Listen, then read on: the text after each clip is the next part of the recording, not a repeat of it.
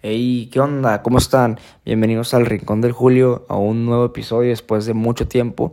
Ya sé que he tenido bastante, bastante sin subir un, un podcast Spotify. Y créanme que, que no era por, por falta de tiempo, por falta de, de ganas, que porque iba a tirar esto. Eh, simplemente era porque no tenía inspiración o no me había pasado algo. Y no es que me haya pasado algo como para tener algo de qué hablar, porque tengo bastantes cosas de qué platicar o, o expresarme pero, pero pues bueno, ¿no? Estamos aquí de vuelta. Espero disfruten este capítulo. Probablemente para próximos episodios ya tengamos algún invitado, pues para conocer perspectivas de otras personas. Y, y pues bueno, comencemos con esto y vamos a darle. Ok. Bueno, el tema, el tema del que quiero comentar es un poco acerca de las metas personales y algunos ejemplos pues van a ser míos porque recién termino un proyecto de la escuela que me puso a pensar, eh, pues que me hizo recapacitar y pues no sé, de, acerca de, de qué quiero hacer después de la prepa. O sea, ahorita soy cuarto semestre de preparatoria, ya casi paso a quinto. Y pues sí me hizo dudar un poco de pues, qué quiero hacer, ¿no? Como muchos saben, pues ya les había contado pues que yo tengo bastante tiempo jugando fútbol y pues a eso me quiero dedicar y que a final de cuentas para eso me he estado preparando mucho, ¿no?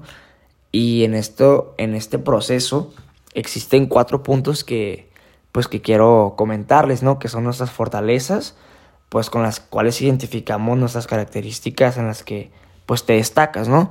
Que son las que nos ayudan a, a concretar nuestros planes y pues alcanzar nuestros objetivos. Las debilidades de la persona también, claro que que son importantes de mencionar porque son aquellos pues, aspectos en los que tienes que basarte para mejorar en un futuro, ya sea en la personalidad o en alguna parte que tú creas que, que tienes que mejorar, ¿no? Actitud, etcétera, etcétera. Las oportunidades de la vida, que son aquellos, aquellos casos, tendencias por las cuales podríamos sacar alguna ventaja sobre lo que hacemos o por lo que queremos, ¿no? Y también existen las amenazas en el camino que son aquellas situaciones de peligro o aquella cosa que nos pueda distraer de nuestras metas, pues para lograr lo que queremos finalmente. Las metas pues son, son cosas en la vida que pueden ser a corto o largo plazo, ¿no? Como les mencioné, ser futbolista profesional.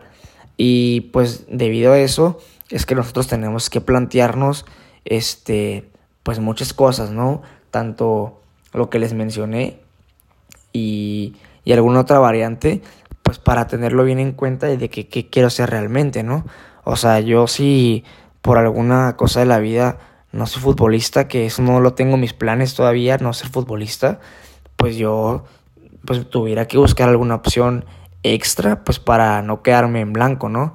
Por eso eh, hay gente que yo no entiendo cómo es que no tiene metas. Y me pregunto que cuál es el motivo de la gente, pues para no tener metas.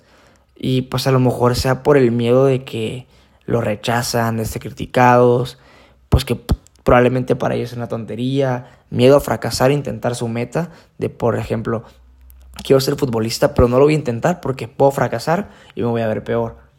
O no sé, todo el mundo cree que tener metas es, es estar tranquilo, es ganar dinero y pues para nada. O sea, en lo absoluto.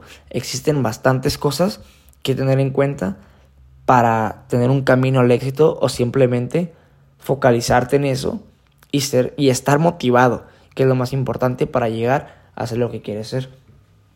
Ya ubicándonos un poco más después de la prepa, pues yo siempre he tenido esto en mente de, de continuar mi carrera este, futbolística, ¿no?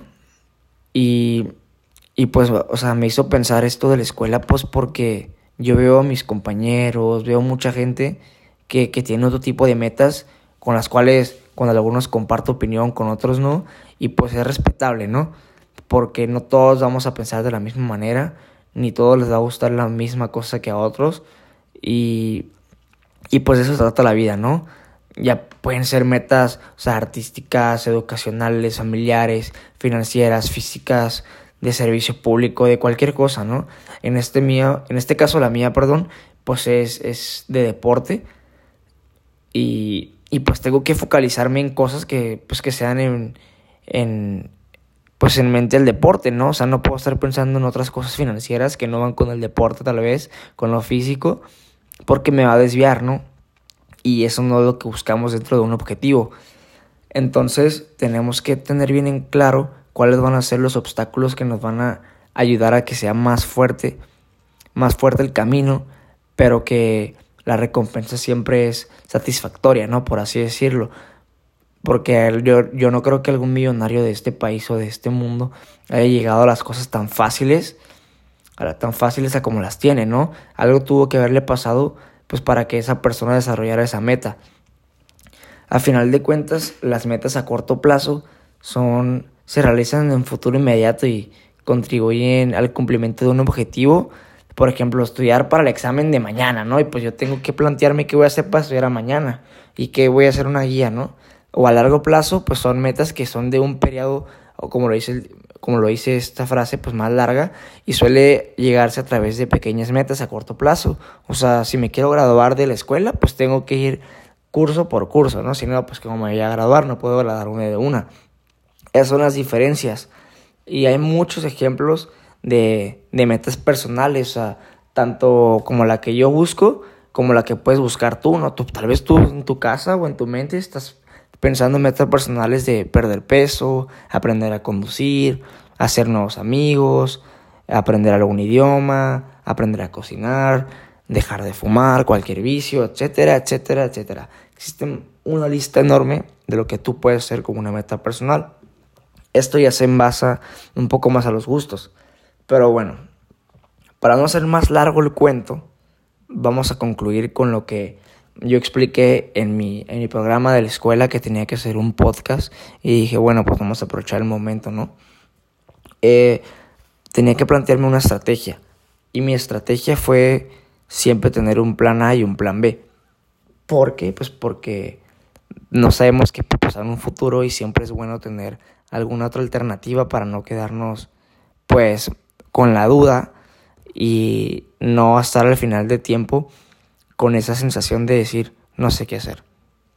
Así que espero que les haya gustado un poco acerca de esta experiencia que, que tuve en la escuela, acerca un poquito también de esta información.